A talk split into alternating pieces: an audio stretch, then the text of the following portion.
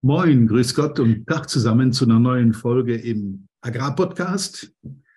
Liebe Leute, ich habe in in einer der letzten Fachzeitschriften für Landtechnik, Profi, kennt ihr ja, diesen Schnipsel da oben hinter mir, da, was ihr da sehen könnt, gefunden und abfotografiert, fand ich sehr interessant, weil da war die Frage des Monats, wie kommunizieren Sie überwiegend mit Firmen, Vertretern, Handel? Frage an Landwirte. dabei kam raus, Telefon 71 Prozent, das ist der lange obere Balken, E-Mails 9 Prozent, WhatsApp 10 Prozent und persönlich, also von Angesicht zu Angesicht, nochmal 10 Prozent. Das waren immerhin 2250 Besucher der Homepage von Profi und äh, wenn da über 70 Prozent Telefon bei rauskommt, überwiegende, weit überwiegende Nutzung per Telefon, dann hat das natürlich Auswirkungen auf unser Geschäft, auf, unseren, auf unsere Kommunikation mit den Kunden. Und äh, das ist mir eine neue Folge wert, die du dir dann heute hier ansehen kannst, anhören kannst. Ja, viel Spaß dabei.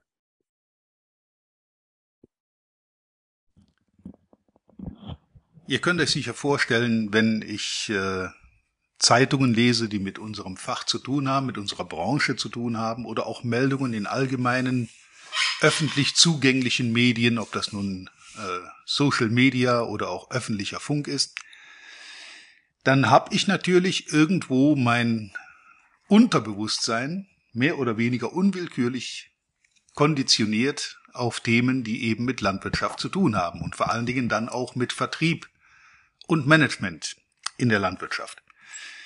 Und beim Durchblättern dieser Zeitung, ich weiß nicht mal, ob es eine ganz aktuelle war, vielleicht ist sie auch schon ein, zwei Monate alt, gab es die Frage des Monats, die ich im Eingangsfilm schon mal äh, ja, vorgelesen habe. Wie kommunizieren Sie überwiegend mit Firmen, Vertretern und Handel? Und das seid ihr. Also, wie kommunizieren eure Kunden am liebsten oder am häufigsten mit euch. Und dabei kam deutlich raus 71 Prozent Telefon. Die anderen drei Wege, die dann noch eine Rolle spielen, ist E-Mail, WhatsApp und der persönliche Besuch, die mit je knapp 10 Prozent noch bewertet wurden, aber 70, sogar etwas mehr als 70 Prozent eben Telefon.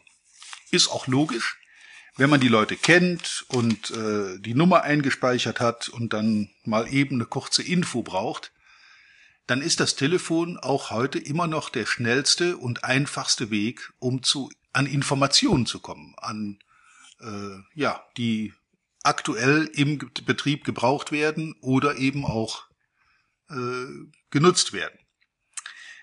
Und damit sind wir beim Thema. Wenn also 70 Prozent der Kunden sagen, sie kommunizieren überwiegend per Telefon mit euch, mit Handel, mit Genossenschaften, mit äh, Vertretern, mit Firmen überhaupt, dann muss das Auswirkungen haben auf unser Verhalten.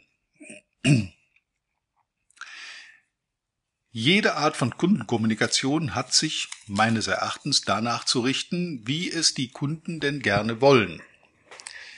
Und nicht, was bei uns im Ablauf jetzt am angenehmsten ist. Es ist natürlich deutlich einfacher, eine WhatsApp zu schicken an einen ausgewählten Kreis, der dann auf einen Schlag komplett informiert wird. Oder ich kann auch ohne weiteres mal, äh, ja, weiß ich, tausend E-Mails raushauen an meine Zielgruppe.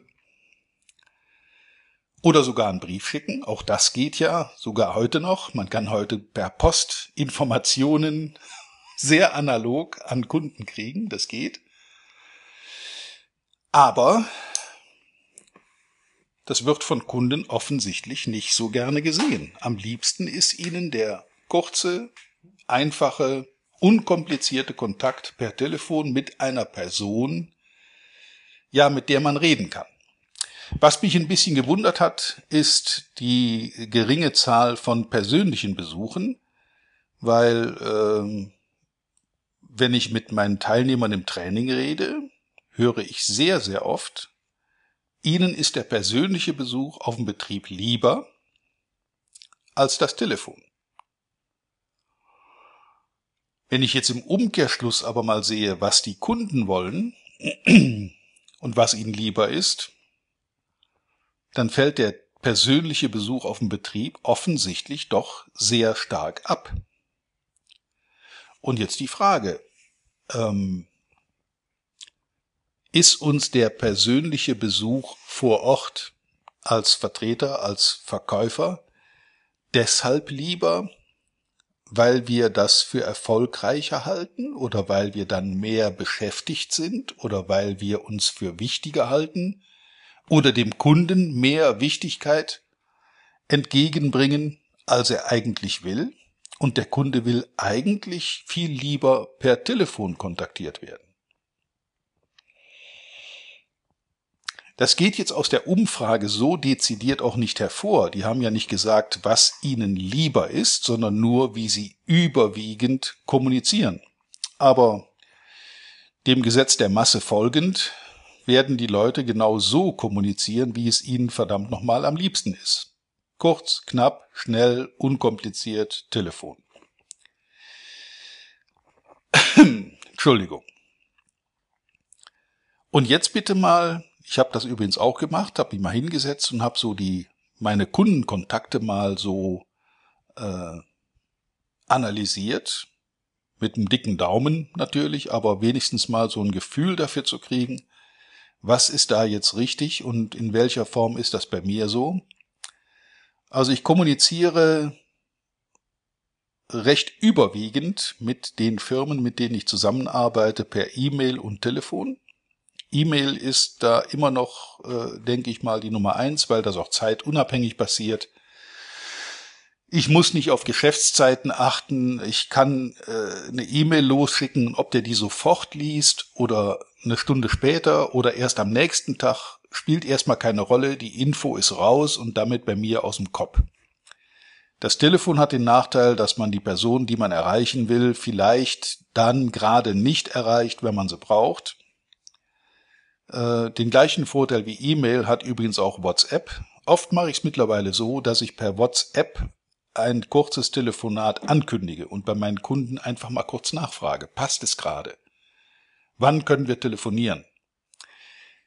Das schicke ich denen zu und wenn die nicht reagieren, rufe ich die auch nicht an. Dann sind die offensichtlich beschäftigt. Meistens kommt dann sowas zurück in einer Stunde bin ich frei oder einer halben Stunde oder ruf mich lieber morgen früh an, heute bin ich in Meetings und so weiter und so weiter. Aber so kann ich meinen Tag so ein bisschen planen zwischen E-Mails, WhatsApp und persönliche Besuche. Persönliche Besuche haben bei mir sehr stark abgenommen. Das aber wiederum durch die vermehrt, den vermehrten Einsatz von Online-Meetings.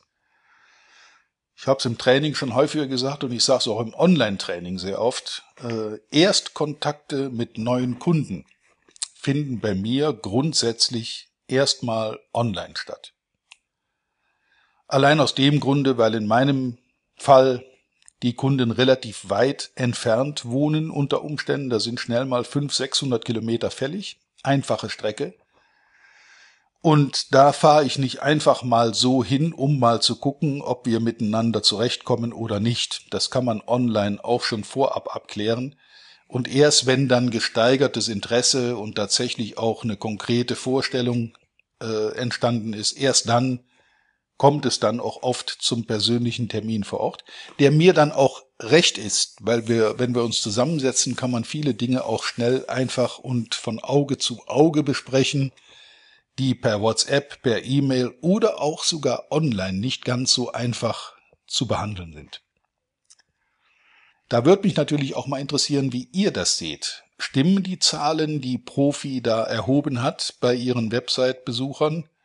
Oder ist das eher so eine Momentaufnahme, auf die man nicht so viel geben darf? Dafür spricht, dass es eben Website-Besucher waren und die sind nicht qualifiziert. Ich weiß nicht, ob das jetzt alles Landwirte waren, die da sich gemeldet haben oder die gefragt wurden.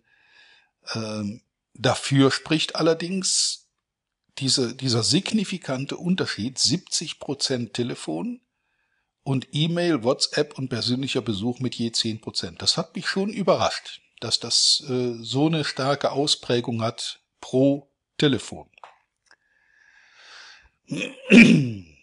Übrigens wird mir im Training nicht nur gesagt, dass den Vertretern der persönliche Besuch lieber ist, die Verkäufer sind lieber vor Ort auf dem Betrieb, sondern das gilt auch zum Beispiel für die Akquise. Es gibt Leute, die extrem ungern per Telefon akquirieren, Neukundenansprache machen, obwohl es nachweislich in unserer Branche kaum einen besseren Weg gibt, konkret einen Kunden anzusprechen, einen Termin zu vereinbaren oder auch direkt ins Geschäft zu kommen.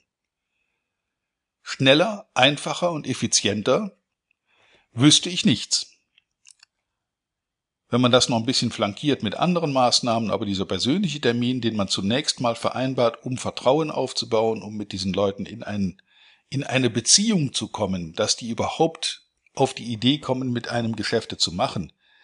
Dazu gehört dann schon auch mal ein persönliches Kennenlernen, mal in die Augen gucken und die Hand geben. Und das sind Dinge, die einfach da eine Rolle spielen. In der Anbahnung halte ich das Telefon nach wie vor für eine Waffe, wenn man in der Lage ist, sie richtig einzusetzen. Die beste Waffe nutzt nichts, wenn man dauernd daneben schießt, aber wer es drauf hat und wer das einmal begriffen hat, wie Telefonakquise zu funktionieren hat, der rennt bei seinen Kunden mehr oder weniger offene Türen ein und äh, kann sich danach auch, wenn sie es richtig gemacht haben, vor Terminen nicht retten. Und das ist im Prinzip ja das Ziel.